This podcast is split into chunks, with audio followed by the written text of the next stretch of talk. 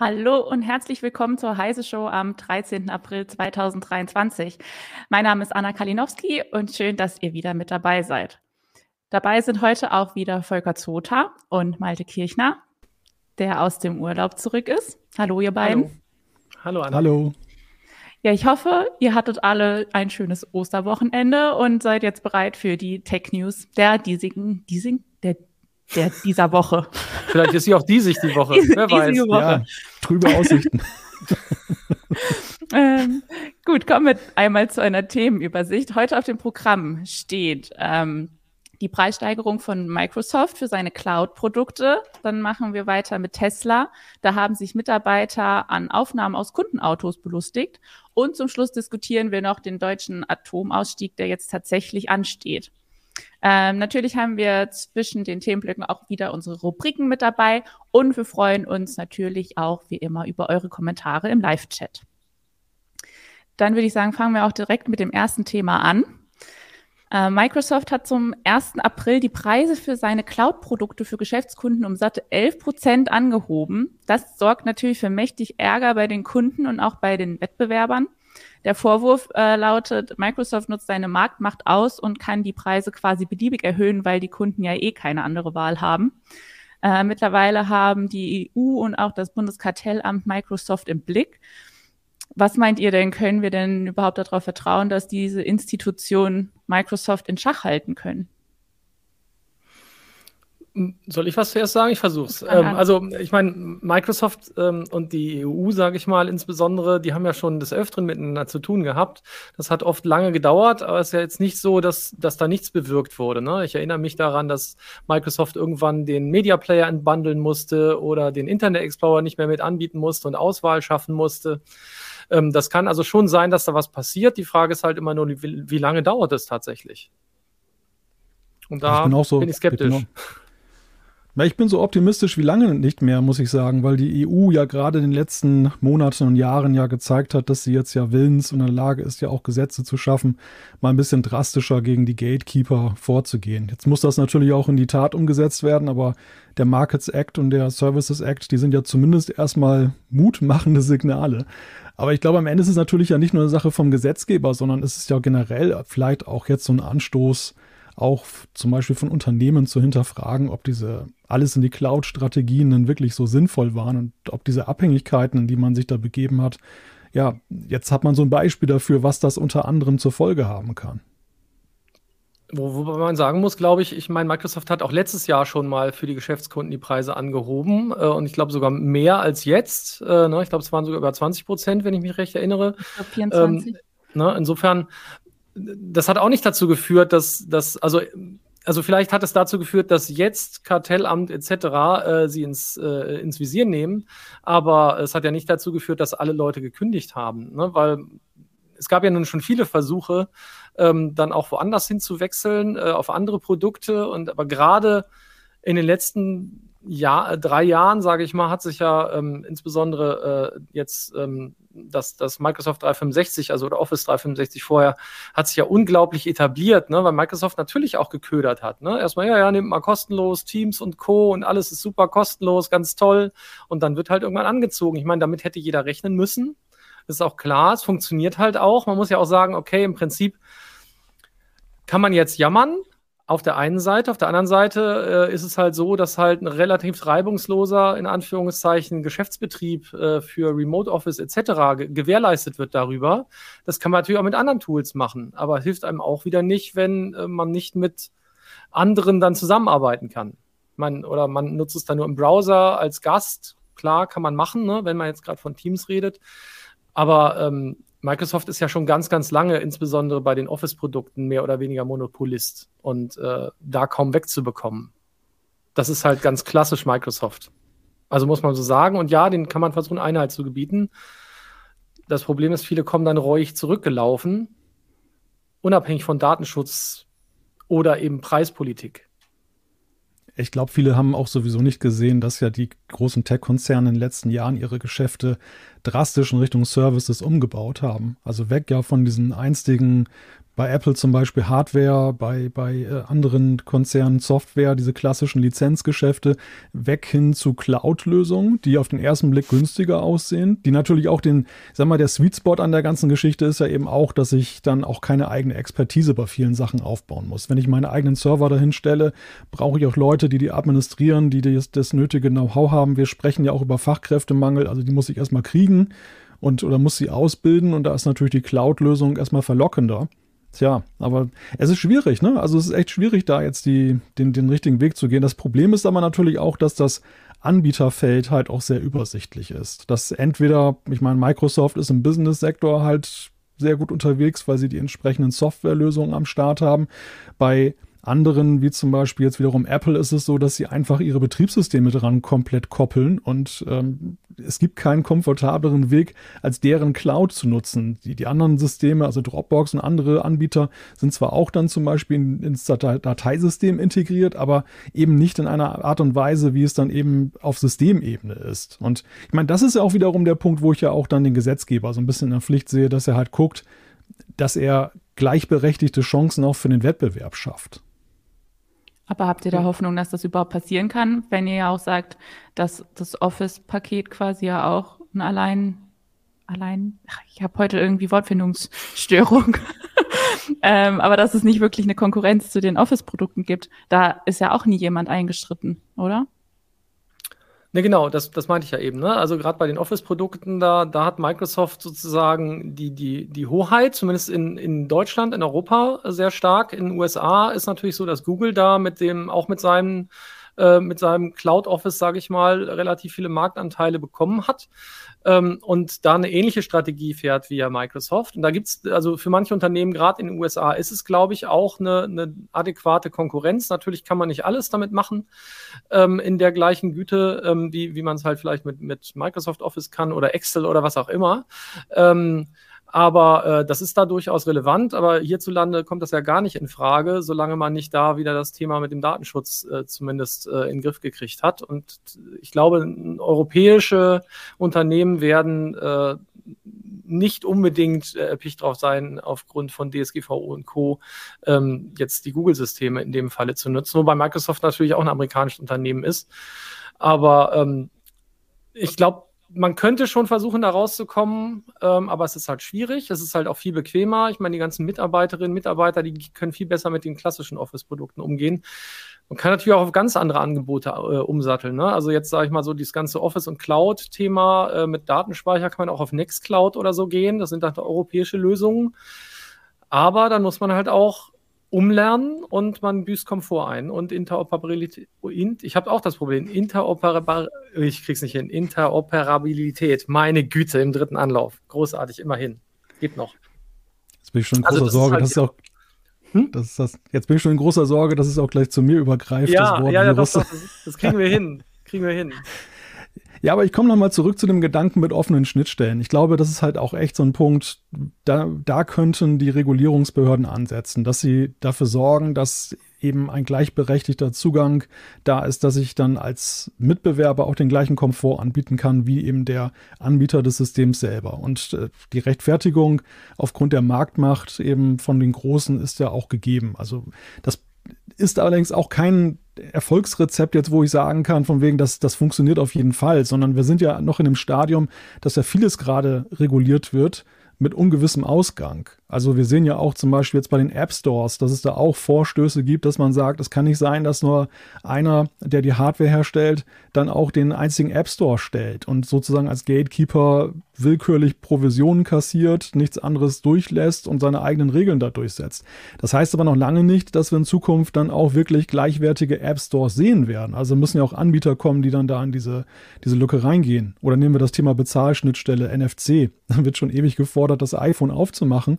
Und äh, ich bin mal gespannt, ob da wirklich dann eine gleichwertige Alternative dann kommt, irgendwann als Bezahl-App, die auf Systemebene dann auch unterwegs ist, selbst wenn das möglich ist.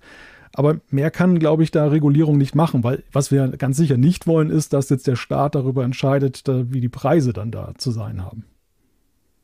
Ja, außer sie sind niedrig, ne? Ist ja klar, aber ja, okay. das wird halt dann natürlich sofort kostenlos. Das, das, wird halt schwierig, denke ich mal.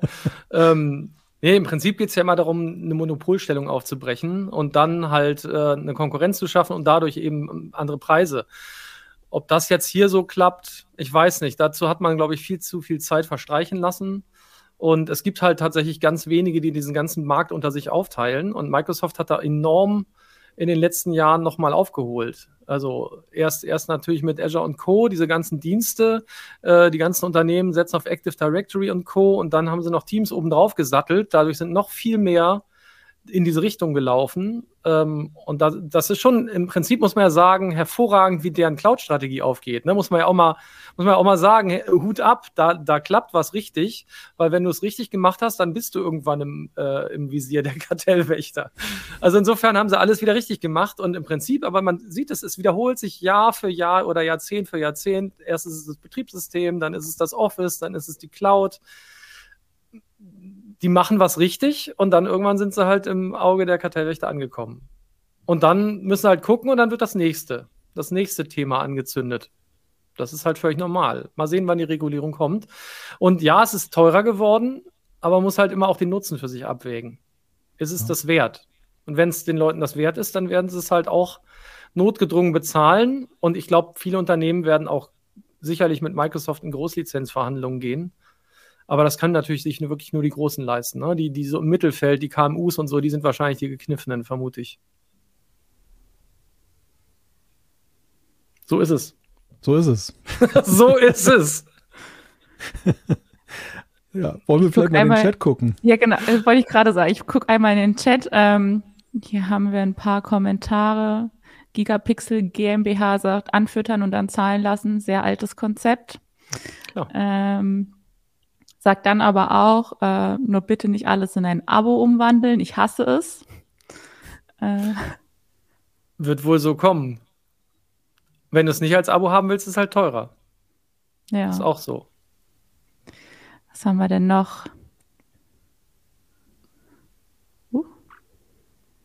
Ja, diese Abo-Debatte ist ja auch so eine Grundsatzdebatte, die ja überall geführt wird, auch jetzt mit Blick auf Apps und wo es ja sowohl Argumente dafür wie auch dagegen gibt. Ich bin auch ein großer Freund von Einmalkäufen. Ich finde das super.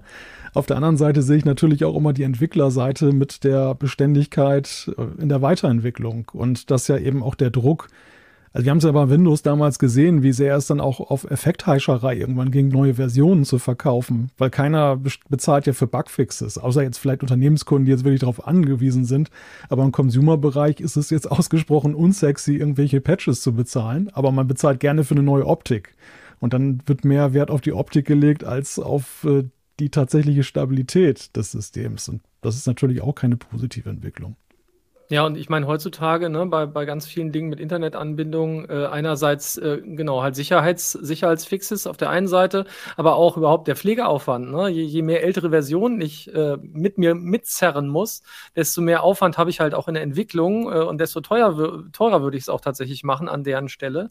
Oder man sagt halt, im Wesentlichen pflege ich halt zwei, drei Versionen und immer wenn die letzten dann sozusagen rausfallen, weil sie nicht mehr im Abo relevant sind, ähm, dann migriere ich halt die Leute auf die neue Version dann bin ich durch damit. Das hast du halt ansonsten nicht. Oder du hast lauter veraltete Software mit Scheunentoren sozusagen äh, im Umlauf und äh, das ist auch nicht das, was man will. Also weder als Kunde noch als derjenige, der es anbietet. Ich schaue noch einmal in den Chat, was wir noch da haben. Against NATO schreibt vom US Cloud Act, der US-Unternehmen verpflichtet, alle Daten an Regierungsbehörden weiterzugeben, auch die Daten, die im Ausland erhoben werden. Mhm. Darum, darum sind, ist ja die EU sozusagen mit den USA äh, in, den, in den Verhandlungen, äh, um da eben eine Lösung zu finden, die eben auch DSGVO-kompatibel ist. Ähm, weil solange das so ist, äh, ist das halt teilweise ja, oder was heißt teilweise so, sagen die Datenschützer, eigentlich, insbesondere in öffentlichen Einrichtungen, darfst du ähm, mal überhaupt nicht äh, Microsoft äh, 365 etc. benutzen eben weil diese Möglichkeit besteht. Ähm, und äh, naja, das gilt halt im Prinzip auch für Unternehmen, aber naja, man, man, man findet ja halt dann sozusagen seinen Weg, beziehungsweise es gibt ja Zwischenregelungen, die das dann erlauben, aber ähm, solange es diese Möglichkeit gibt, dass, dass auch wenn Microsoft oder äh, Google oder wer auch immer ähm, Amazon hat man noch nicht genannt, ähm, also um jetzt gleichberechtigt zu sein oder alle mal genannt zu haben von den Großen, ähm, dass die, dass die, die, selbst wenn sie Daten in Europa oder, oder Datacenter hier in Deutschland betreiben, dass trotzdem die Daten prinzipiell zugänglich gemacht werden müssen, das ist halt einfach ein Unding. Ne? Damit sind die natürlich durchaus auch benachteiligt. Wenn das nicht so wäre, würde das übrigens an der Cloud-Debatte überhaupt nichts ändern. Ne? Wir würden dann trotzdem über zu hohe Preise reden und dann es, werden vielleicht noch mehr Leute das einsetzen, weil sie sagen, ja gut, ist doch alles super, alles datenschutztechnisch abgesichert. Das macht halt an der Cloud-Debatte nichts anders. Tja, hier haben wir noch einen Kommentar. Stefan 4711 sagt, ein Strafverteidiger bei YouTube hat gesagt, die Daten liegen in der US-Cloud besser als in der deutschen, weil da kommen deutsche Strafverteidiger, äh, Verfolgungsbehörden nicht so leicht bis gar nicht dran. ja. Ja. Möchte jemand ein Fazit ziehen zu unserem ersten Thema? Schwierig. Ich glaube, abwarten, beobachten, schauen, wie es jetzt weitergeht, ob die Regulierung irgendwas bringt und was die Kartellbehörden so sagen. Ne? Ja, also insgesamt kann man nur feststellen, dass sich ja so über die Jahre eben dieses äh, Bild geändert hat. Früher war man stolz auf seinen eigenen Server, seine eigene Infrastruktur und heute ist es halt Common Sense, dass man alles in der Cloud hat. Also ich, ich erlebe die Diskussion im Netz so, dass es eigentlich nur noch so Vereinzelte sind, die dann wirklich dann trommeln und sagen, hey, der eigene Server unter meinem Schreibtisch, das, das ist das Nonplusultra. Bei aller Kritik an der Cloud und all den Nebeneffekten, die da dran hängen. Also wird sich vermutlich erstmal nicht so viel ändern. Ich gehe nicht davon Eurer aus. Meinung nach. Okay. Dann würde ich sagen, wenn niemand mehr was noch zu dem Thema sagen möchte, äh, dass wir das zumachen und zu unserer ersten Rubrik überleiten. Die What the Fuck News der Woche. Die hat heute den Titel Elektrosensibilität. Stadt Wangen schaltet nachts öffentliches WLAN ab. Äh, in der Stadt Wangen in Oberschwaben wird seit Anfang April nachts das öffentliche WLAN abgeschaltet. Von 23 bis 5 Uhr kann man sich dann dort nicht einloggen, weil das Bündnis verantwortungsvoller Mobilfunk sich dafür eingesetzt hat, um Menschen zu schützen, die sich vom WLAN negativ beeinflusst fühlen. Man möchte diesen Leuten eine erholsame Nachtruhe ermöglichen. Äh, auch in Ravensburg, das ist 30 Kilometer von Wangen entfernt, gibt es solche Pläne. Äh, laut Bundesamt für Strahlenschutz ist es aber allerdings eigentlich gar nicht nötig, das öffentliche WLAN nachts abzuschalten, ähm, weil die Feldstärken elektromagnetischer Felder von WLAN-Routern in der Regel deutlich unter der empfohlenen unterhalb der empfohlenen Grenzwerte bleiben und damit vor sämtlichen nachgewiesenen gesundheitlichen Wirkungen schützen. Ähm, und außerdem unterscheidet sich die Technik der öffentlichen WLAN-Netze nicht von denen von Privathaushalten. Da habe ich mir dann auch gedacht, dann bringt das ja eigentlich eh überhaupt nichts, weil die Privathaushalte ja vermutlich mehrheitlich ihr WLAN nachts sowieso nicht abschalten und dann die elektrosensiblen Menschen sowieso von überall bestrahlt werden. Naja, vielleicht ist es in Wirklichkeit eine Stromsparoption, weil ähm, so ein WLAN durchlaufen zu lassen, gut, äh, weiß gar nicht, in, inwieweit die in, in so, einen, so, einen, so einen Schlafmodus gehen oder ähnliches, wenn, wenn die nicht gerade groß in der Nutzung sind. Ähm, aber äh, so kann man halt hervorragend äh, den, den, den Groll der Leute, die sich vielleicht beschweren, das werden ja vielleicht gar nicht so viele sein, die in der Nacht das öffentliche WLAN nutzen, aber weiß man nicht. Aber trotzdem kann man natürlich sagen, ja gut, äh, Schuld ist ja jetzt nicht, dass wir Strom sparen wollen als Stadt, sondern äh, wir wollen ja die elektrosensiblen Menschen schützen.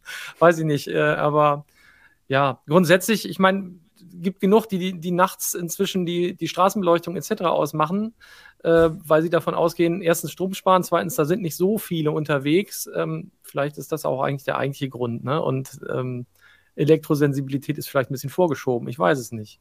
Aber es wäre doch weniger, weiß nicht, ob ich es peinlich nennen möchte, aber zu sagen, wir wollen Strom sparen. Ich meine, heutzutage ist es doch völlig legitim zu sagen, man möchte Strom sparen.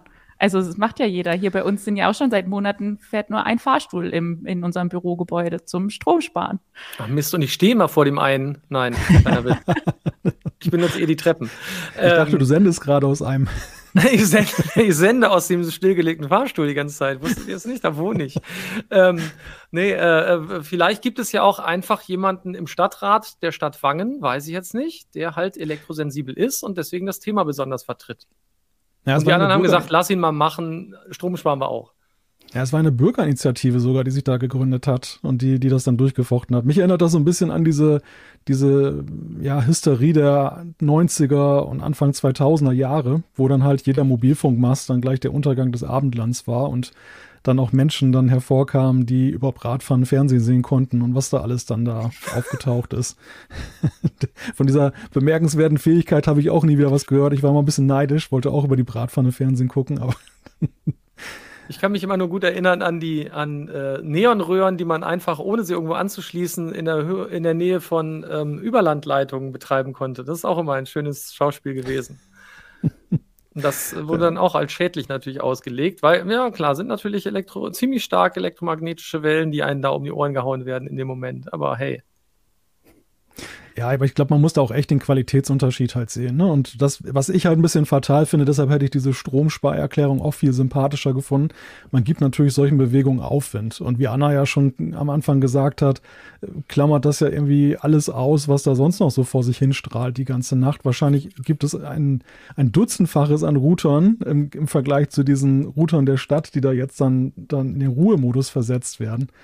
Und das, das ist halt so, so unsinnig. Und man sieht ja auch ganz ja, im ganzen Land wird das jetzt wieder hochgekocht und diskutiert und dann Ravensburg, die Nachbarstadt, folgt jetzt auch schon da und will auch dann das abschalten. Das ist schlimm. Ich bin gespannt, ob das jetzt die Runde macht und, und lauter Ortschaften da dem nacheifern. Wart mal ab, wenn du in Hannover demnächst im Dunkeln dastehst, ganz ohne Strom und ohne WLAN. Haben wir also sogar, haben wir, haben wir in Hannover überhaupt ein öffentliches WLAN? Ich wollte gerade fragen. Äh, ich, ja, es gibt, also es gibt, es gibt, ich wollte sagen, wie heißt, ich wollte gerade sagen Flurfunk, nee, aber Freifunk gibt es natürlich, aber die sind natürlich unabhängig von irgendwelchen städtischen WLANs. Ich muss es zugeben, ich hab's, ich weiß es nicht. Ich habe gar nicht geguckt, das ist total peinlich. Ich weiß, ich weiß es auch nicht. Man sowieso da. Wir brauchen das gar nicht. Wir, Hannover kann sich dann rühmen, oh Gott, das ist total fies, was ich gerade sage, die können sich dann rühmen, dass sie schon immer an die elektrosensiblen Menschen gedacht haben. Ja, genau. Wir machen uns gerade ein bisschen lustig, das ist eigentlich gemein, ne? also, aber. Ja, ja, ja, klar. Ich wir, uns. wir ziehen das ja. durch den Kakao. Aber auf der anderen Seite gibt es ja auch keinen wissenschaftlichen Beleg dafür, dass das wirklich so ist. Das ist eine rein empfundene Geschichte. Ja. So ist es. Lass uns schnell das Thema hinter uns Okay, lassen. wir gehen, wir gehen weiter zu unserem zweiten richtigen Themenblock.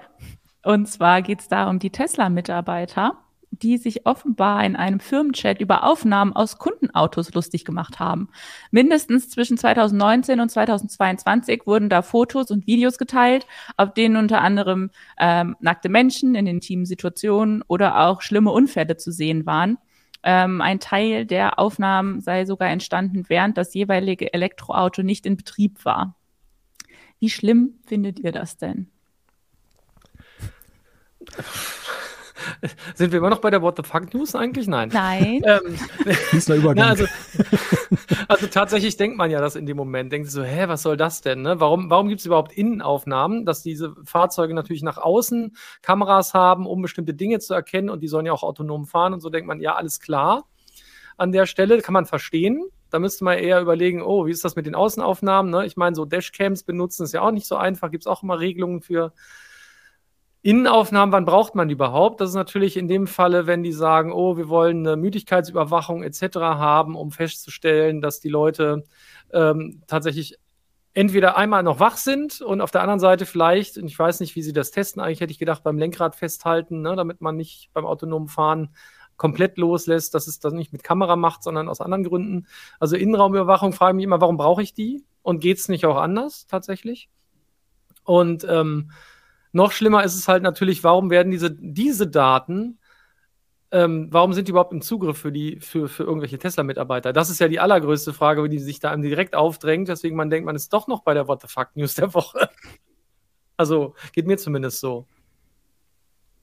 Ja, ist ein eindeutiger Vertrauensbruch, finde ich. Also man setzt sich ja in so ein Auto in dem Glauben, dass der Hersteller ähm, dann verantwortungsvoll mit, mit diesen Daten umgeht. Ich meine, immerhin, sie sind jetzt nicht geleakt worden oder so, sind jetzt nicht nach außen gedrungen, aber dass, wenn diese Vorstellung, dass die sich da über einen lustig machen und in Firmenchats dann gegenseitig zuschicken, guckt ihr dem mal an, wie der aussieht und so weiter, ist, ist natürlich berauschend, ne? Also verbessert nicht gerade das Kundenverhältnis, was, was man da hat. Also am Ende ist es, ist ja die Frage, Fortschritt zurückdrehen, das kann es ja auch nicht sein, wenn es jetzt gute Gründe gibt, im Innenraum zu filmen. Beispielsweise, dass sie das, das sind ja wohl irgendwelche Analyse, zu Analysezwecken werden diese Daten da vorgehalten und gesammelt. Vielleicht schaut man dann tatsächlich bei Unfällen dann, welche Aktion der Fahrer dann gemacht hat oder nicht gemacht hat in dem Moment. Aber es muss eigentlich eine Zustimmung dann dazu geben, oder? Also es muss eigentlich ja vor, vorgesehen sein, technisch, dass diese Daten, dass ich in Kenntnis gesetzt werde, wenn man auf diese Daten zugreifen möchte und die nutzen möchte. Man muss also den, der da gefilmt wird, mitnehmen. Und das, das auch nicht jetzt auf, als frei, auf freiwilliger Basis, sondern eigentlich, dass, dass, man, dass man das wirklich dann auch aktiv abfragen muss, dass diese Daten gar nicht freigeschaltet werden, wenn das nicht erfolgt ist. Ja, das wäre mal, denke ich, auch das Mindeste. Ne? Ich meine, natürlich kann man sagen, wenn es gerade in Richtung autonomes Fahren oder, oder halb oder naja, weiß nicht, wie diese Stufen da heißen, fällt mir gerade nicht ein. Ähm, wenn man diese, wenn man diese, diese Dinge nutzt, um zum Beispiel eine Auswertung machen zu können, ist in dem Falle, weil jemand autonom gefahren ist, hat der vielleicht ins, ins Lenkrad eingegriffen oder so und ist das die, die Problematik nicht beim Auto, sondern eben beim Fahrer gewesen. Da kann man das alles verstehen, aber dann sehe ich das auch so wie du, dass man sagt, okay, in dem Falle müsste man eigentlich für die Auswertung eine Anfrage stellen, beziehungsweise in dem Falle nur darauf zugreifen können. Aber es darf nicht sein, dass jeder x-beliebige gefühlt äh, Tesla-Mitarbeiter äh, darauf zugreifen kann, sich dann noch belustigt daran.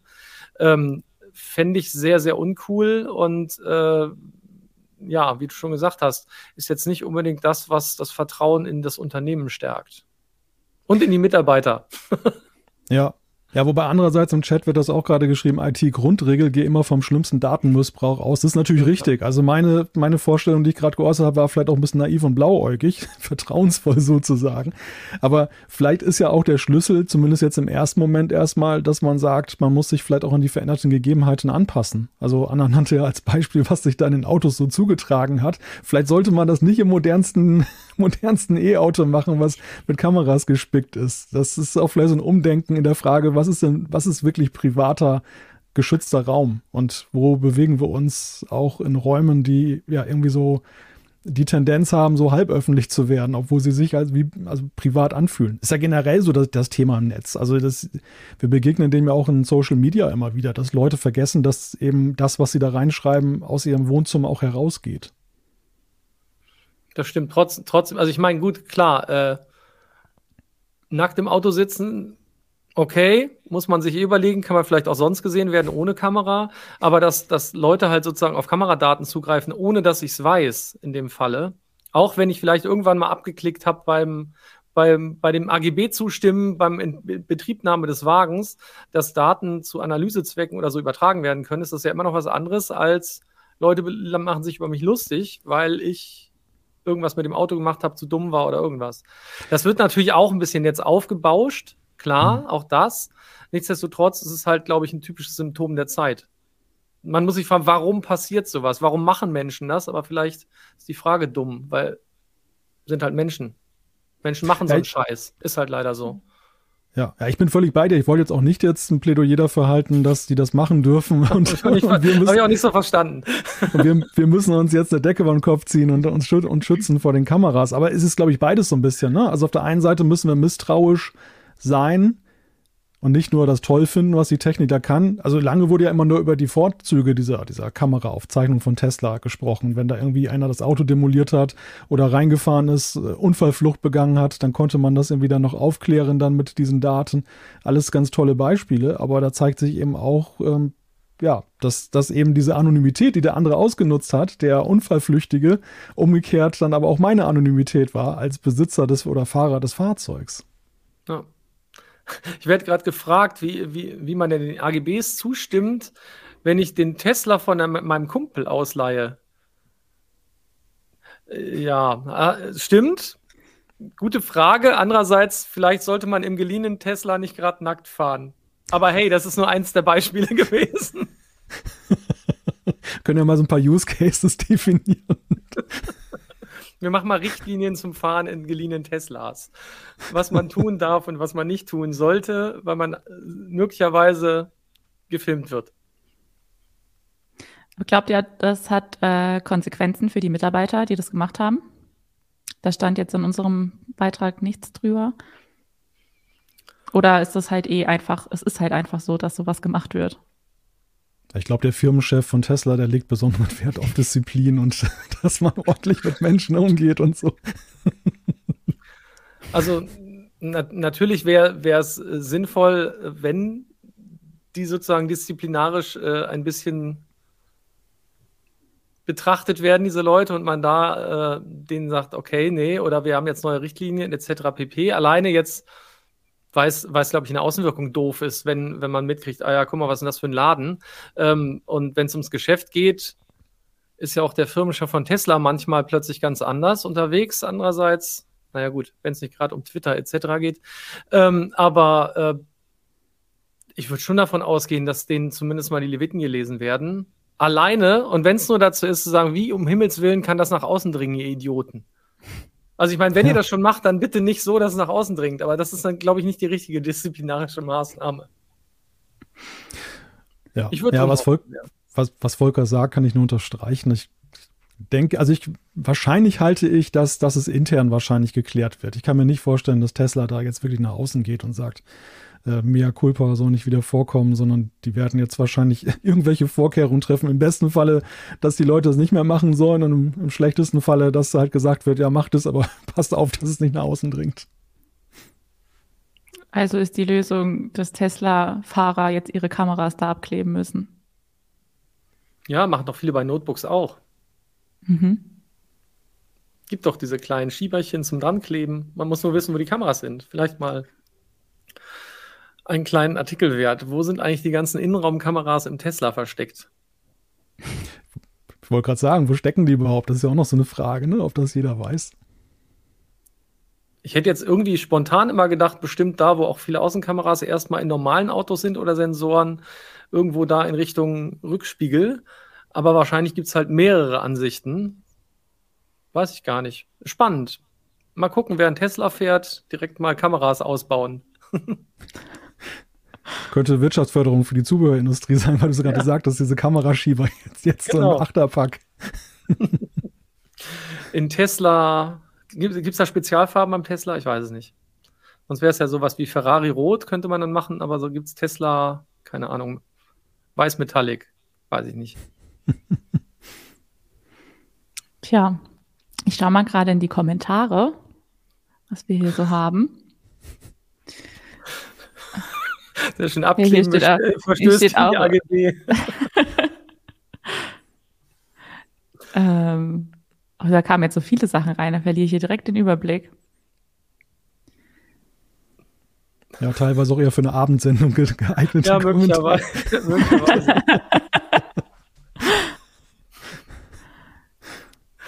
Störlaser, sehr schön. Störlaser im eigenen Auto. Sehr gut.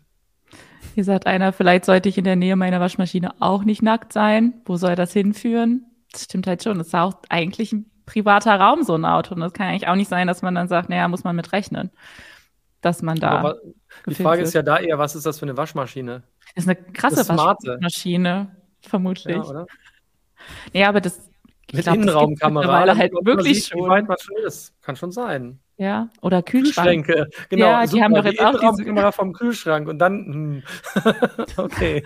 Aber kann ja sein, dass man mal nackt zum Kühlschrank läuft. Da ja, wird man nachher dann halt auch beigefilmt. Ja, solange du dich nicht reinsetzt, dann wirst du gefilmt. dann draußen geht. Tja, also, man ist, man ist nirgends mehr sicher anscheinend. Privaten Raum gibt's immer weniger. Werbung Ihre IT-Landschaft ist hochkomplex, Ihre Anforderungen an IT-Sicherheit sind hoch und eine einfache Migration zu einem Hyperscaler ist nicht ohne weiteres möglich? Die IT-Lösungen von Norris Network bieten die perfekte Grundlage für Ihre Multi-Cloud-Strategie. Nutzen Sie die Vorteile einer maßgeschneiderten Cloud-Lösung und steigern Sie die Agilität und Effizienz Ihres Unternehmens mit der Cloud-Expertise von Norris Network besuchen Sie www.noris.de slash multicloud.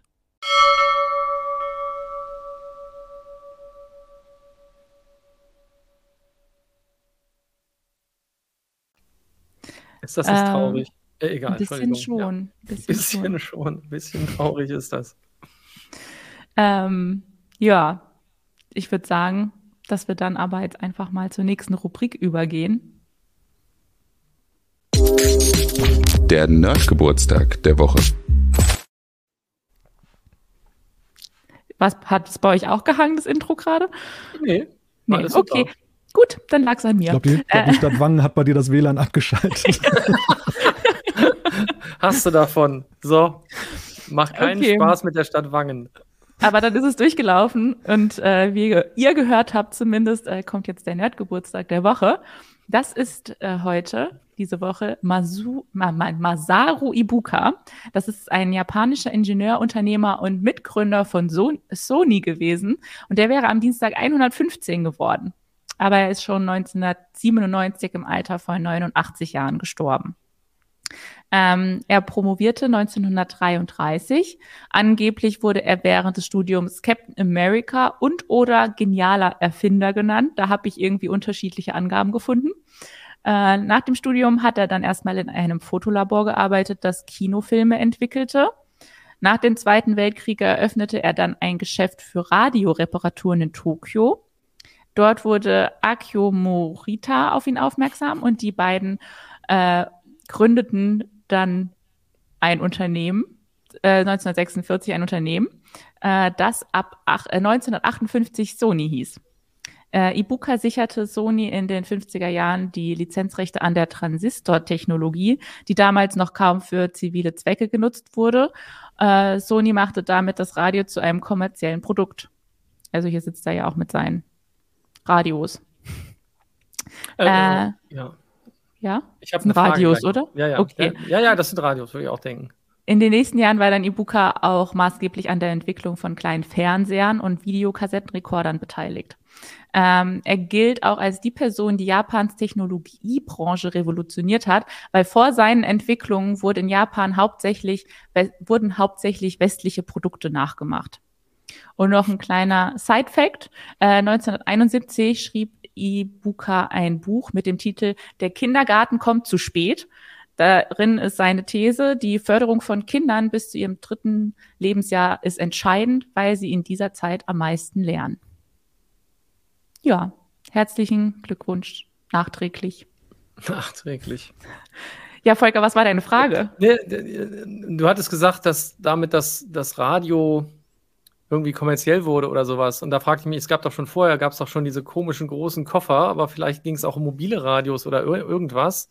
Weil es gab, also ich weiß, meine Oma hatte das und ich glaube, kennen wahrscheinlich viele von Großeltern oder Urgroßeltern, dass sie so einen, so einen großen Holzkoffer hatten, wo man so wunderschön dann die Sender durchstimmen konnte. Und das sind teilweise sicherlich Geräte gewesen, die älter waren, bilde ich mir ein. Oder gab es erst danach kommerzielle Radios?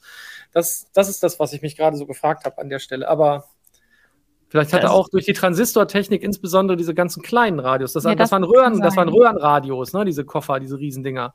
Ähm, fand ich faszinierend, vor allem die Röhren rauszubauen. Aber ähm, grundsätzlich kann das gut sein. Durch die Transistortechnik ging natürlich Minitar Mini, mein Gott, was heute für ein Tag, die Miniaturisierung äh, deutlich äh, voran an der Stelle. Und vielleicht ja. auch eben sowas wie Batteriebetrieb oder sowas. Ne? Also, weil das, was er da eben hatte, das sah sehr, sehr klein aus und nicht unbedingt ja. so wie für einen Betrieb einer Steckdose. Ja, er hat ja auch diese kleinen Fernsehapparate und so dann entwickelt. Genau. Wird ja genau. gerade schon vermutet, das könnte der Vorläufer der PlayStation Portable gewesen sein. die, die, guten Zeiten, als die PlayStation aus Holz gebaut war. Genau. Mein erster Sony. Sehr schön. War halt jetzt kein Walkman, ne? aber ganz viele, ja, ganz verschiedene Radiotypen und ich, manche sehen schon aus wie für Batteriebetrieb. Ja, schon. Naja. Naja. Hm. Er okay. sieht auf jeden Fall irgendwie nicht so happy aus. ich, das, war, das sieht aus, als wäre es noch zu den Reparaturzeiten gewesen, so viele Radios wieder rumstehen. ja, wer weiß, ich weiß leider nicht, von wann genau das Bild ist. Oder die Radios gebaut, als es noch keine Sender gab. oh, oh, das ist aber, also Entschuldigung, nee. Wie deprimierend. Radio ohne Sender. Das ist ja so, ja, als würde man heutzutage auf Mittel- oder Kurzwelle rum, rumsuchen. Es gibt ja manche Radios, die haben das noch. Es gibt halt Rauschen in allen Schattierungen. aber nichts, nichts mehr sonst an vielen Stellen. Aber laufen da nicht noch so ein paar Wellen? Also, dass, wenn du ganz ja, lange da rumscrubbst. Ich weiß gar nicht, ob es noch Langwelle gibt, aber äh, irgendwelche gibt es, irgendwelche AM gibt es halt nicht mehr, ne? Amplitudenmoduliert gibt es, glaube ich, nicht mehr. Aber. Das war ja, war ja auch mal so ein ganz fürchterlicher Ton, der da. Ja, ja, ja, ja, ja, klar. Aber es gibt manche Radios, da gibt es noch einen Knopf und dann, wenn man da drauf drückt, was ist denn hier los? Ist das eine Einschlafhilfe? Ne? Schönes Rauschen. Ja. ja Leute. Wir, lernen, wir lernen immer dazu hier in dieser Rubrik. Auf jeden Fall. Ja, ich finde das immer wirklich interessant. Da hat er da irgendwie aus so einem Radioreparaturgeschäft ist Sony entstanden. Mit der Playstation, die Gut, jeder gibt, kennt. Es gibt auch Leute, die haben Gummistiefel produziert und dann Handys. Soll es auch oder, geben. Oder in Garagen irgendwelche. weißt du nicht? Nee. Sind wir schon bei der Quiz-Ecke? Ah, ich weiß es, ich weiß es. Ja, sag mal, sag mal. Nokia. Ja, genau. Ach was, die haben mit Gummistiefeln ja, angefangen? Ja, ja, die haben mit Das war deren Hauptgeschäft. War nicht das, hat Opel nicht mit Nähmaschinen angefangen? Da gab es auch irgendwie sowas. Ja, dann haben sie Reifen dran geschraubt und haben sie das Auto verkauft. losgefahren. ja, genau. Sehr schön. Äh, weiß ich jetzt tatsächlich, weiß ich nicht, das wäre auch spannend. Aber ja, genau, Nintendo hat Spielkarten zuerst gemacht. Das ist schon ganz spannend, womit die teilweise angefangen haben. Ja, Aber das ist ja hier der, weiß ich jetzt nicht. Keine ich bilde es mir irgendwie ein. Opel-Nähmaschine? Weiß ich, ich, keine Ahnung. Ich, Müssen wir oh. gleich mal nach. Das war, ist vielleicht wieder so ein, ist vielleicht wieder so ein gefährliches Halbwissen von mir. Ich werde es recherchieren. Sehr geil. Entschuldigung. Surfex schreibt gerade, naja, so mancher, diese klingt auch heute noch wie eine Nähmaschine. Großartig, danke. Der Lacher der Woche. Ja, guck, dann ja, stimmt's bestimmt. Kann mal jemand im Chat kurz nachgoogeln, ob ich recht habe damit? Genau, sehr, Arbeitsauftrag. Sehr Arbeitsauftrag. Ja, bitte. Wir müssen ja hier auch mal was machen. Genau. okay. Ähm, das tragen wir nachher nach, falls es jemand für uns nachschaut. Äh, und ich würde sagen, wir gehen dann jetzt aber zu unserem letzten Thema für heute über äh, und zwar dem Atomausstieg. Am Samstag werden nämlich die letzten deutschen AKW abgeschaltet. Eigentlich sollten die ja schon Ende letzten Jahres vom Netz gehen, wegen des Kriegs in der Ukraine und der Unsicherheit, ob wir jetzt dann noch genug Gas bekommen, wurde das Ganze dann aber auf jetzt diesen April verschoben. Nach über 60 Jahren ist damit also dann Schluss für äh, die deutschen Atomkraftwerke. Das kommt vor allem in der Wirtschaft gar nicht gut an. Da wird befürchtet, dass es zu Versorgungsengpässen kommen könnte und die Energiepreise dann jetzt wieder rasant steigen könnten. Wie steht ihr denn dazu? Habt ihr irgendwie eine eindeutige Meinung zum Atomausstieg?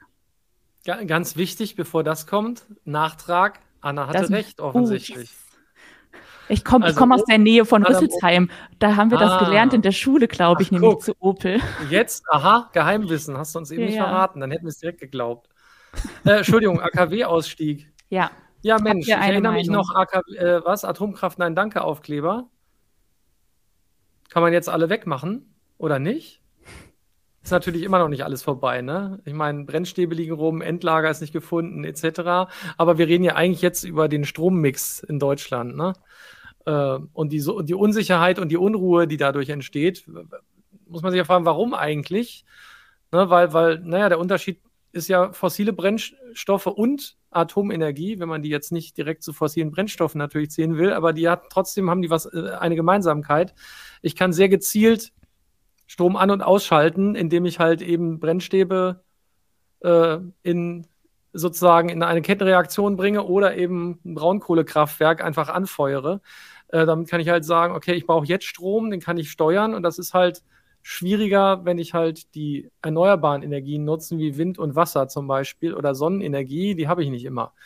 Ähm, oder muss sie dann speichern? Und das ist halt eben was, was ich bei den anderen Kraftwerken nicht muss. Und ich glaube, das ist das, was, was die Industrie teilweise beunruhigt, was natürlich jetzt in der, in der ganzen Ukraine-Krise und dem, dem Krieg nochmal sehr viel Unruhe gesorgt hat, ist natürlich, dass dann auch noch ein wichtiger Teil weggebrochen ist und jetzt nimmt man noch den nächsten. Ne? Gas war zu wenig und jetzt nimmt man noch Atomstrom weg. Ich glaube, das ist das, was sie beunruhigt. Aber wie, wie eben schon im Chat geschrieben wurde, die Industrie meckert immer. Ich glaube, das Hauptproblem ist, dass der Preis möglicherweise für den Strom, den wir dann haben, einfach deutlich in die Höhe geht.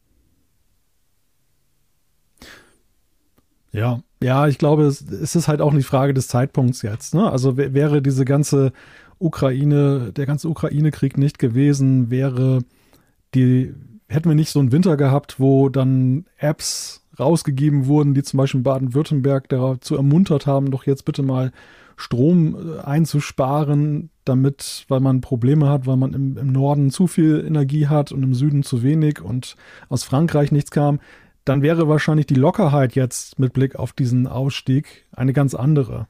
Aber das, ist, das, das hängt natürlich, das ist ja ein paar Monate her, das hängt natürlich immer noch so ein bisschen nach, diese, diese Frage jetzt eben mit der Versorgungssicherheit. Und gleichzeitig gibt es ja nun die großen Pläne, man will die E-Mobilität durchsetzen, die Verbrenner abschaffen, man will Wärmepumpen jetzt schnellstmöglich als, als Heizmethode durchsetzen, fossile Brennstoffe, Gas abschaffen. Das Bundeswirtschaftsministerium sagt selber, dass sich der, der jetzige Strombedarf Deutschlands, der so um, um und bei 500 Terawattstunden befindet, verdoppelt bis 2045 auf jeden Fall bis 2030 wahrscheinlich schon 750 Terawattstunden dann dort angelangt. Da, da, fragt man sich natürlich unweigerlich schon, ne? wie soll das funktionieren? Und vor allem auch zum Beispiel so, so sympathisch mit zum Beispiel Solarzellen sind. Aber äh, wer, wer mal so auch selbst nur ein Balkonkraftwerk hat und in der dunklen Jahreszeit dann mal guckt, der merkt ja, selbst wenn ein schöner Wintertag ist, aber die Zahl der Stunden am Tag, wo überhaupt dann was kommen kann, ist ja doch recht überschaubar. Und das gerade in der Zeit, wo wahrscheinlich mit den Wärmepumpen zumindest der höchste Bedarf ja auch da sein wird, was den, was den Strom angeht. Genau, ja, ich habe, äh, Entschuldigung, ich habe gerade ein bisschen den Chat mitgelesen, ne? Ja. weil, weil natürlich, es geht ja auch noch mal darum, wie viel Anteil hat eigentlich der Atomstrom in Deutschland, also der, der selbst erzeugte, muss man ja dazu sagen, weil wir importieren ja immer noch Atomstrom, wenn man das so sagen will, um es einfach mal zu unterscheiden. Das sind halt ja nur irgendwie ja 5%, 6,5%, je nachdem, welche Statistik man anguckt, ist mal ein bisschen unterschiedlich. Aber es ist halt klar, es ist halt nicht der Großteil. Es ist aber ein, und das, das vergisst man immer, wenn man von den 5 oder 6 Prozent spricht, dann sind das, ist es halt bezogen auf die Gesamtmenge des Stroms. Da ist halt ja inzwischen schon fast die Hälfte, glaube ich, oder, ganz grob wenn wir jetzt schon bei un ungenauen Zahlen sind und ich es mir nicht merken konnte, ungefähr die Hälfte ist ja aus erneuerbaren Energien. Aber wenn ich das jetzt mal, wenn ich das jetzt mal betrachte auf das, was ich steuern kann, was ich am Anfang gesagt habe, was ich viel besser in der Hand habe, ähm, ohne jetzt noch technisch aufzurüsten, da kommen wir bestimmt auch gleich noch zu, zu, zu wasserstofffähigen Gaskraftwerken, ähm, dann ist es halt so, dass es äh, von den 50 Prozent der, äh, der steuerbaren Energiequellen, sage ich es mal, äh, wenn es davon äh, eben der Anteil ist, dann ist das halt einfach schon mal ein deutlich größerer Anteil der steuerbaren Energie, die ich dann sozusagen mit der Abschaltung der AKW ad acta lege. Das, das muss man halt auch berücksichtigen. Ne? Man darf dann nicht immer alles, alles in einen Topf werfen. Ähm, und genau da ist, glaube ich, die, die Gefahr, die alle sehen. Und dann heißt ja, lieber wollen sie Braunkohlekraftwerke weiter betreiben statt Atomstrom, der ja klimatechnisch viel günstiger ist das ist halt alles immer ein Kompromiss, mit dem man arbeitet. Und wenn man aber irgendwann gesagt hat, okay, Atomenergie wollen wir weghaben, wegen äh, dem Dreck, den das halt für die nächsten Millionen Jahre erzeugen kann, im schlimmsten Fall, ähm, dann muss man halt auch irgendwann mal konsequent sein. Ob das jetzt der richtige Zeitpunkt ist, weiß ich nicht. Aber ähm, im Endeffekt glaube ich schon, dass das hinzukriegen ist. Wie gesagt, das eine werden Preise sein. Das andere wird sein, dass man äh, natürlich drauf pokert, dass das mit diesen, ähm, ja, der, der, äh, dieser Wasserstoff, mit den wasserstofftauglichen äh, Gaskraftwerken funktioniert, damit man sozusagen das, das gespeicherte, äh, den gespeicherten Wasserstoff sozusagen dann wieder in Strom umwandeln kann, wann man ihn braucht. Und die sind dann ja deutlich sauberer wieder, diese, wieder, diese Kraftwerke. Die sind ja quasi CO2-neutral dann. Ja, aber wie du schon sagst, die Hoffnung, ob es funktionieren wird, und ich glaube, das ist ja auch das, was das Unbehagen auslöst, dass wir viel auf Lösungen pochen, die ja teilweise noch nicht da sind. Klar, die, die erneuerbaren Energien haben einen immer größeren Anteil. Der lag ja auch jetzt im letzten Jahr 2022 ja auch schon bei rund der Hälfte der, der Energieerzeugung. Das ist natürlich sehr positiv. Aber auf der anderen Seite, der, der, gerade jetzt das Thema Wasserstoff ist ja noch eines, wo wir noch ziemlich in der Grundlagenphase sind, also wo die Grundlagen geschaffen werden müssen, die, die Infrastruktur, die Netze umgestellt werden müssen. Es gibt da ja gerade Erhebungen darüber, ob die vorhandenen Gasnetze wasserstofffähig sind und nebenbei bemerkt, Wasserstoff ist ja nun auch nicht gerade, ähm, was so Brandgefahr, Explosionsgefahr angeht, auch nicht so ganz ohne. Also auch dieser Sicherheit, diese Sicherheitsfrage wird ja sicherlich dann noch, noch auch äh, zu klären sein. Wie, wie sicher ist denn das wirklich jetzt dann und, und ist das überall einsetzbar? Also sind, da sind eine Menge Fragezeichen. Und ist, ich finde es immer ein bisschen beklemmend, wenn man erstmal das eine abschafft und das, um das andere dann zu bauen. Vielleicht ist es nötig, um den nötigen Druck aufzubauen. Das ist vielleicht auch so ein Punkt. Man hat ja auch jahrzehntelang darüber geredet, dass man Erneuerbare ausbauen wollte und da dann so schöne fossile Brennstoffe weiterhin da war, hat man erstmal damit immer schön weitergemacht. Also ist vielleicht auch ein Argument, was man in die Diskussion bringen kann ich denke noch an die Frage von Anna zurück am Anfang, ob man eine eindeutige Position dazu hat. Ich, ich finde es total schwer mittlerweile eine eindeutige Position dazu zu haben. Das, das wäre mir vor zehn Jahren so unter dem Eindruck auch von Japan und noch der Erinnerung an Tschernobyl sehr leicht gefallen. Und auch ähm, im Wendland habe ich auch erlebt, was das für ein Bürgerkrieg da ist, wenn da diese Transporte damals da angekommen mhm. sind, dann in das Zwischenlager. Und man denkt ja dann auch unweigerlich darüber nach, ob diese Ewigkeitsfragen, die man sich so stellen muss, dann mit der Einlagerung dieser gefährlichen Stoffe, ähm, ob das so bei Menschen, die bei deren, ja, wo alles eine kurze Halbwertszeit hat und, und solche schon manchmal in, in, zehn Jahren nicht sicher ist, ob das denn, ob das denn wirklich so nicht eine Nummer zu groß ist für, für die Menschheit. Aber auf der anderen Seite, jetzt sind wir in einer Situation, wo ja, wo, wo man eigentlich feststellt, alles ist irgendwie problembehaftet und wo, was ist denn jetzt der beste Weg eigentlich? So ist eigentlich so ein, so ein Zeitalter des Pragmatismus gerade. So, wie kommen wir jetzt aus der einen Nummer vielleicht elegant raus, aber ohne dass wir jetzt dann unseren Lebensstandard, den wir jetzt haben, dann auch auf, aufopfern müssen. Denn das, was wir ja nicht wollen, ist ja am Ende, dass nachher da im, im Schnelldurchlauf ein neues System etabliert wird, was große Unsicherheiten mit sich bringt und womöglich dann auch noch Ausfälle. Aber das macht mich total wütend, dass man da gar keine richtige Meinung mehr haben kann. Weil, also ich finde, da hat einfach die Politik versagt, rechtzeitig sich was anderes zu überlegen. Also, wie kann man denn, wann, wann wurde der, der Atomausstieg beschlossen? Wie lange ist äh, Fukushima her? Zehn Jahre? Er wurde ja zweimal beschlossen. Davor wurde ja auch schon mal beschlossen und wieder genau. zurückgenommen und dann hat man ihn ja nochmal beschlossen. Ja, da hatte man doch wohl genug Zeit, sich zu überlegen, was man dann macht, wenn man die Atomkraftwerke abschaltet und dass man dann 100 Prozent seine Energie von woanders her bekommt. Also wie kann das denn sein? Das naja, frage ich mich. Ich glaube, ich glaub, das Problem war, da hat man noch gedacht, zu dem Zeitpunkt, das eine, da ging es ja um Atomausstieg und zwar insbesondere eben auch wegen der ganzen Problematik, Risiko, Atomkraftwerke explodieren, was auch immer, können angegriffen werden oder ähm, man hat halt eben dieses Endlagerproblem. Da hat man auch gesagt, super, wir haben ja noch andere, wir haben ja noch andere Möglichkeiten. Wir haben ja ganz viel Gas, ist ja super. Wir bauen da übrigens so eine Leitung, die kriegen, da kriegen wir das Gas direkt aus Russland, alles super, kein Problem. Oh, doch ein Problem. Schade. Äh, ja, jetzt brauchen wir eine neue Regelung. Aber wir haben uns ja trotzdem überlegt, dass wir den Ausstieg nicht nochmal verschieben wollen.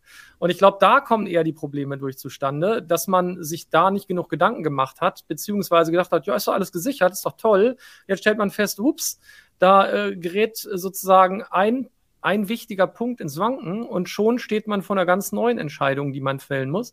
Und dann kommt noch das Thema, das eine war ein, ein Sicherheitsproblem. Und es ist ja eigentlich erstmal, abgesehen von der Endlagerung und von dem Risiko, ein sauberer Strom, was ja toll ist, was Klima angeht. Und jetzt stellt man fest, Mist, das wäre zwar der saubere Strom, aber ist halt immer noch ein Problem. Verschieben wir das also oder setzen wir jetzt doch auf viel mehr erneuerbare Energien? Und ich glaube, in diesem, in, das ist halt ein ganz blödes Feld, in dem man sich bewegt. Und irgendjemand muss mal entscheiden, und das haben sie jetzt halt getan. Wir schalten diese Dinger jetzt ab und wir kriegen das schon hin. Auch darauf muss man ja vertrauen. Wir kriegen das schon irgendwie hin. Ich glaube nicht, dass wir eine akute Stromnot bekommen werden. Da gibt es andere Länder, die haben viel größere Probleme. Das gesamte Stromverteilungsnetz in den USA ist total maroder Schrott. Die haben viel größere Probleme und zwar nicht, weil sie nicht genug Energie erzeugen, sondern weil sie nicht mehr verteilt kriegen. Also ich glaube, das ist halt einfach super komplex und ich finde, jeder darf da seine Meinung zu haben und jeder hat Recht und jeder hat auf der anderen Seite wieder ein bisschen Unrecht wahrscheinlich. Ja, und am Ende sind wir jetzt auch in dem Stadium, dass es ja eigentlich nur noch Nachrufe sind auf die Atomkraftwerke. Also diese Diskussion hätte ja auch schon eigentlich früher geführt werden müssen. Jetzt sind da, also irgendjemand schrieb das auch im Chat, wenn, selbst wenn man diese drei, die da jetzt noch verblieben sind, weiter betreiben wollte, ähm, das wurde ja auch letztes Jahr gesagt, dann sind jetzt noch Wartungen stehen da an, die müssten dann, die, die könnte man jetzt gar nicht mehr so einfach weiter betreiben. Man kann natürlich nicht die, die Augen komplett davor verschließen, dass ja geraume Teile der Welt eine ganz, zu einer ganz anderen Auffassung gekommen sind, was, was eben diese Energiefrage angeht. Ne? Also es, dieser deutsche Sonderweg, der ist ja schon irgendwie da und, und äh, das, das gibt einem natürlich manchmal auch zu denken. So einerseits, wie ist das Risikoverhalten oder das Risikobewusstsein des, im, im Rest der Welt? Und, oder eben, warum gibt es diesen deutschen Sonderweg? Also warum sind die Deutschen da so in diese Richtung halt gegangen und gehen das jetzt auch so konsequent, obwohl sich ja auch sonst die Rahmenbedingungen ja durchaus geändert haben. Es war ja in der Tat so, wie Volker sagte, dass man lange eben auch Gas eben als Brückentechnologie gesehen hat, um eben Atomstrom teilweise ersetzen zu können. Und auch das ist ja jetzt auf dem, steht auf einem nicht soliden Fundament, die ganze Geschichte. Tja, mich macht das trotzdem wütend, dass man nicht mehr in, in irgendwie Solarenergie oder Windkraft investiert hat. Da wird dann ja, immer irgendwie, da wird dann immer rumdiskutiert, ah, da möchte dann jemand das nicht in seinem Vorgarten stehen haben. Ja, aber es geht halt nicht anders. Ja, und jetzt sieht man, also ich meine speziell, also ich gut, eine Windkraftanlage im Vorgarten ist ein bisschen uncool, weil das ist, wir haben auch, wir haben gerade Artikel darüber gehabt und festgestellt, so Kleinwindkraftanlagen, anders als Balkonkraftwerke, ne, Solarkraftwerke, äh, taugen mal so gar nichts, bisher zumindest, und machen halt auch Lärm äh, und sind tatsächlich nicht so schön.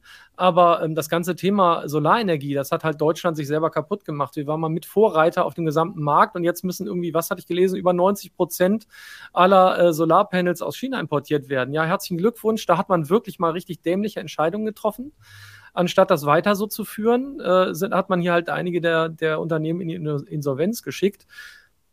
Ja, äh, jetzt wäre man klüger, jetzt macht man es vielleicht anders. Vielleicht schafft man es irgendwann so viel aus Deutschland selbst zu produzieren, damit man auch da nicht auf den Nachschub angewiesen ist, weil wir ja gesehen haben, was passieren kann. Einerseits irgendwo sitzt ein Dampfer schief sozusagen, ja, man kommt halt, die, die, nach, die, die, die Lieferketten sind kaputt oder die Länder sagen einfach, ja, ist ja schön für euch, kriegt er nicht mehr. Ich sage nur, Russland gibt halt kein Gas mehr, gibt halt keine Solarpanels mehr. Man muss halt gucken, dass man nicht immer nur auf Globalisierung setzt und glaubt, das ist der richtige Weg. Möglicherweise müssen viel mehr Länder in Zukunft oder werden beraten, gut beraten darin, Lösungen zu schaffen, wie sie sich auch allein über Wasser halten können. Also dieses Gottvertrauen, was man vielleicht vor keine Ahnung, 15, 20 Jahren hatte, da war die Welt gefühlt in Ordnung. Man hat halt nur noch Luxusprobleme diskutiert. Ist jetzt total übertrieben und zugespitzt. Aber so war es halt. Und dann hat man halt in den letzten zehn Jahren gesehen, oha, die Entwicklung geht in eine völlig andere Richtung. Ähm, und man hat sich abhängig gemacht an Stellen, wo man es nie geglaubt hätte. Also das ist halt einfach fatal und ähm, das ist halt schade, aber ja, auch da kann man wieder nur sagen, die Menschheit ist, wie sie ist. Man darf nicht darauf vertrauen, dass alle einem, äh, es immer gut mit einem meinen und deswegen müssen wir, glaube ich, gucken, dass wir eine Möglichkeit finden, auch solche Dinge alleine zu, herzustellen. Bei Halbleitern ist das nächste Riesenproblem. Und da sehen wir auch, was mit Taiwan und China gerade wieder los ist. Da kann man jewe jeweils nur bangen. Und wenn da mal sozusagen Krieg losbricht, dann ist vorbei mit Halbleiternachschub und dann können wir gucken, dass wir unsere alten Handys auseinanderschrauben und da wieder was rausholen, um dann selbst was zu produzieren. Können wir aber gar nicht, weil wir die ganzen Maschinen dafür gar nicht haben. So, das war mein Plädoyer dazu. ja, und da nochmal anzuknüpfen, weil das ein guter Punkt ist, auch mit Blick jetzt, äh, wir verbannen Netzwerktechnik, so natürlich so auch so motiviert so ein bisschen aus den USA, die aus China kommt, weil wir Angst haben, eben wegen Spionage, aber gleichzeitig ist es ja auch so, äh, eine Vielzahl der Mikro- oder der, der Wechselrichter, die eingesetzt werden, kommen ja auch aus China und die sind dann oft auch noch vernetzt und dann werden dann die, die Daten aus den Photovoltaikanlagen dann auf, in die chinesische Cloud geschickt, womit wir wieder beim ersten Thema dann nochmal anknüpfen. Und, und am Ende, ähm, da haben die auch Steuermöglichkeiten. Also das ist ja fast noch viel empfindlichere Infrast kritische Infrastruktur mit Blick auf die Zukunft, weil das Energiesystem der Zukunft das letzten Endes ist, als es die Frage jetzt, dass wir mit Mobilfunk telefonieren können. Und das, das ist auch so ein Aspekt, Aspekt, der glaube ich dann eben ja, sag mal, wo die nationalen Sicherheitsinteressen dann halt schon eben auch das, dann eine Rolle spielen und wo es manchmal noch so ist, dass das Thema, ganze Thema Solar immer noch so da ein bisschen als Liebhaberei dann betrachtet wird, wo es ja nicht so drauf ankommt. Da muss man nicht so aufpassen. Tja. Ich glaube, gleich ist Anna noch saurer. Sag ja, lieber nichts mehr. es wird alles immer schlimmer. ja, seid ihr da nicht sauer? Doch. Also, ja das ist ja schon immer das hilft Gleiche. halt noch nichts mehr, jetzt sauer zu ja. sein. Es ist halt einfach, der, das Kind ist halt vor Jahren in den Brunnen gefallen. Da hat man es vergurkt. Also man kann nur daraus lernen. Das kann man hoffen, dass man daraus lernt. Aber es wurde doch noch nie aus sowas gelernt. Man weiß auch ja. seit den 70ern, dass äh, der Klimawandel passiert und hat irgendjemand irgendwas getan? Ich glaube nicht. Ja, sauer ist vielleicht so das, die, das falsche Wort. Ne? Es ist eher so, es ist alles so ernüchternd. Also es ist irgendwie so, dass wir im Jahr 2023 angekommen sind. Eigentlich wollen wir doch jetzt Utopien mit Magnetschwebebahn und so weiter mal in die Tat umsetzen. Und stattdessen werden so diese ganzen Basics jetzt wieder aufgerollt. Ne? Also Krieg und Frieden, äh, das Zusammenleben, die Verlässlichkeit, das Miteinander von Völkern und, und Staaten. All das ist irgendwie so Rolle rückwärts und bis hin zu, zu den Essentials, die wir eigentlich schon so hingenommen haben, wie das eben verlässlich Energie kommt und, und eben ja auch für die Zukunft dann, dann gesorgt wird. Und das, das ist alles so irgendwie in Frage gestellt und das ist halt so gerade, finde ich, so das, was jetzt auch, auch durch dieses AKW-Thema jetzt auch nochmal wieder so emporkommt, weil, dass man drüber nachdenkt. Hier im Chat sagt, äh, Gigapixel GmbH sagt, es sind noch nicht alle sauer genug, das ist das Problem. Ich glaube ich auch.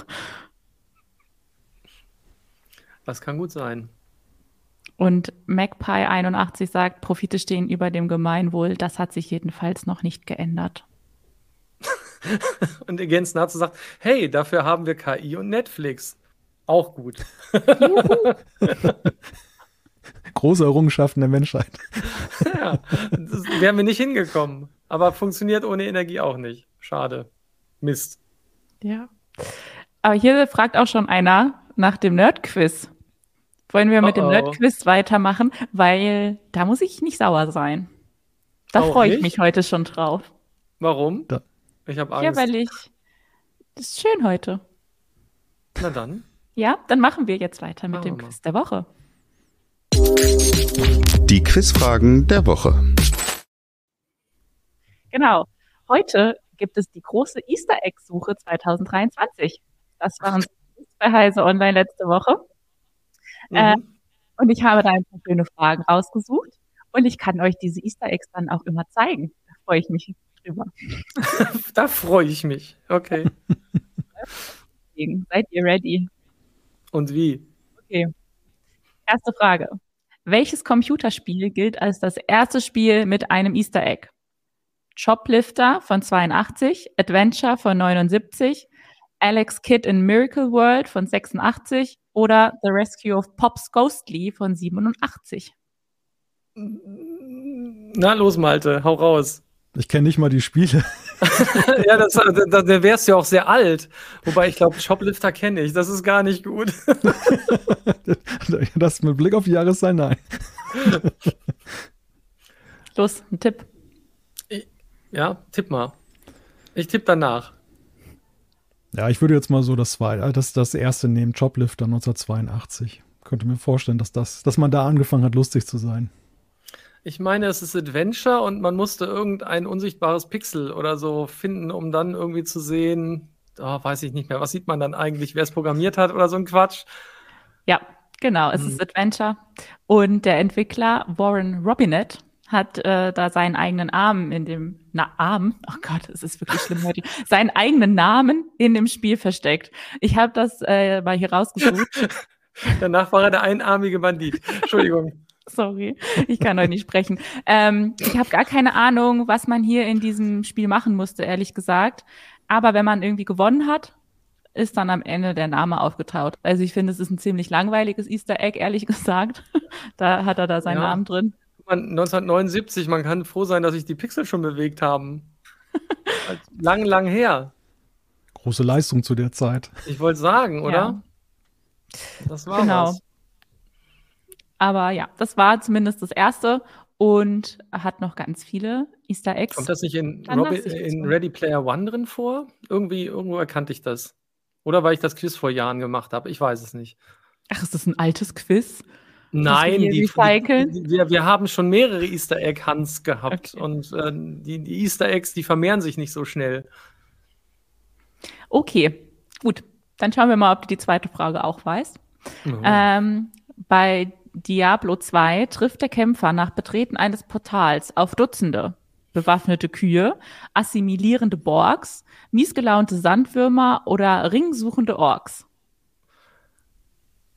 Da muss ich jetzt schneller. Ach Mann, die sagen, ich würde nur den Chat lesen. Aber wenn ihr direkt was reinschreibt, dann kann ich ja gar nicht beantworten, ohne dass ihr mir glaubt, dass ich es weiß. Das ist gemein. Oder ihr schreibt ja, die, die falschen Antworten rein. Meinst du? Ich glaube, es waren tatsächlich bewaffnete Kühe. Also ich kann nur eins ausschließen, assimilierende Borgs waren es nicht. so nach dem Wer will Millionär-Verfahren einfach mal was ausschließen. Der Rest ist dann Publikumsjoker. Ja, also äh, Malte hat auch recht und äh, ja. Volker hat noch mehr recht. Aber der Chat hatte als allererstes recht. Hast wieder nur abgeguckt. Ja, oh. Ich zeige euch, zeig euch jetzt mal die äh, bewaffneten Kühe. Ich halte jetzt den Chat zu. Hier, so mit da ist das Portal und gleich gehen die da rein und dann kommen die bewaffneten Kühe. Ich finde es ja, schon ein bisschen lustig. Ich glaube, soweit habe ich Diablo 2 nicht gespielt. War das jetzt eigentlich auch ein Easter Egg bei dir, Volker, was du da gerade durchs Bild Das hier, das ist quasi, ja, ist ein Easter Ball. Wieso, wieso ist ein Wasserball aus, im Studio? Die Leute, die aus dem Chat wissen, dass Diablo 2 dieses, diese Kühe enthielt, die wissen auch, was für ein Ball das ist. Ja? Zusatzquizfrage sozusagen. Ach so, okay. nee, Ready Player. Ach so, nee, ich habe nein, nein, Ready Player One, ich kenne den Film und das Buch und das zweite Buch kann ich nicht empfehlen. So, das war mein Buchtipp der Woche. Danke sehr. Schönes auch Fun Fact: Die Moose sind von den Developern eingesprochen. die haben wir jetzt, die haben wir jetzt leider nicht äh, hier einspielen können. Müssen wir nachsynchronisieren, Volker. Weiß nicht. Nein, lass mal lieber. Besser, besser zu Frage 3. genau. Okay, Frage 3. Was ist in Google Street View vor der Earls Court Station in London zu finden?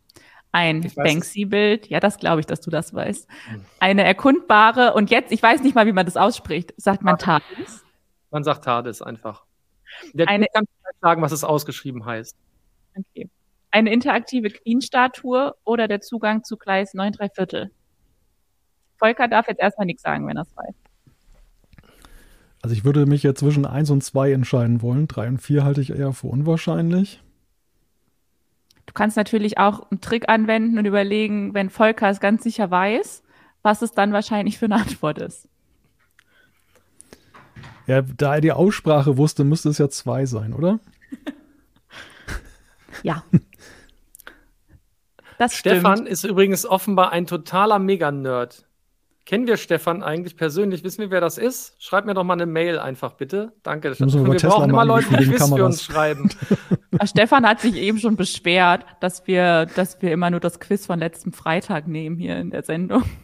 Wir könnten natürlich mal dazu übergehen, das Quiz der nächsten Woche zu nehmen. Also ja, immer von dem Freitag drauf. Haben. Aber dazu müssen wir es schon fertig haben. Ja. Ach so, ich wollte gerade sagen, sonst wäre es ein Heise Plus Beitrag, unser Podcast. oh nein. Aber ich finde, das lustig, das könnten wir tatsächlich mal versuchen. Dazu müssen wir dann nur unsere Planung ein bisschen ändern. Da ist sie, guck mal, die hier, TARDIS. Guck mal, du kennst Stefan. Wir haben auf eurem Jubiläum zusammen was getrunken. Na toll, da muss ich gleich das Bild nochmal in groß angucken. so, auf jeden Fall haben wir äh, diese TARDIS. Könnte sein. Der sieht aber zu glücklich aus. So hat keiner ausgesehen auf unserem Jubiläum. So, guck dir jetzt bitte hier einmal in Google Maps rein. Hier ist, hier ist diese TARDIS. Mhm. Äh, und, und da reingehen. Ist so ein, da ist so ein Kreuz und da kann man dann da reingehen. Genau, da ist man. Super. Sieht das auch jetzt in der Serie genauso aus? Ah, da müsste man jetzt wissen, aus welcher Staffel diese TARDIS tatsächlich ist, weil die TARDIS sich oh, immer oh, verändert, je nach Doktor. Genau. Oh je, jetzt bin ich weg. Tut mir leid. Moment, geh wieder rein. Anna ist weg. Ja. Ich wollte ein bisschen das war noch aus der, aber das war noch aus der, ich glaube, es war noch aus der Zeit, wo Google noch lustig war. Oh, das war jetzt vielleicht böse. Von wann ist das? Das kann man da sehen. 2010, 2013? 2013. 2013 ja, steht da war Google noch lustig. Machen die jetzt sowas nicht mehr? Ich weiß nicht, weniger, glaube ich. Diese, diese, diese Liebe zum Detail für, und für Unsinn, der, der scheint manchmal auch abhanden zu kommen mit der Zeit. Da war, glaube ich, auch noch der Spruch, don't be evil, oder? Weiß gar nicht. Ich glaube, mhm. der ist auch nicht mehr für Google. Na, egal. Google war mal lustig. Schon. Ich fand es auch cool, Pac-Man auf Google Maps zu spielen. Das war auch cool. Ging auch. Aber das gibt es doch immer noch. Gibt es das noch? Das ist auch ein Easter ja, Egg. Haben wir das eigentlich da haben wir, da haben, Nee, aber da haben wir einen TikTok schon mal zugemacht, dass das geht. Und man, Ach, es gibt guck. so ein Dino, es gibt so ein Dino-Spiel in Google. Ja, das so. gibt's, wenn der Browser keine Verbindung hat. Da kann, das gibt's ja. auch. Da kannst du hüpfen in Chrome. Genau, wenn der, wenn der, wenn der kein Internet hat, dann kannst du mit dem Dino rumhüpfen. Ja, aber das Pac-Man gibt es immer noch. Da hat, haben wir, wie gesagt, ein, ein TikTok zugemacht. ja, das war dann auch unser Quiz für heute und damit war es das auch mit unserer Sendung. Äh, vielen, vielen Dank fürs Zuschauen, fürs Zuhören, euch beiden fürs Mitdiskutieren und dann hören wir uns in alter Frische nächste Woche Donnerstag wieder. Super. Bis dahin, macht's gut. Tschüss. Tschüss. Tschüssi.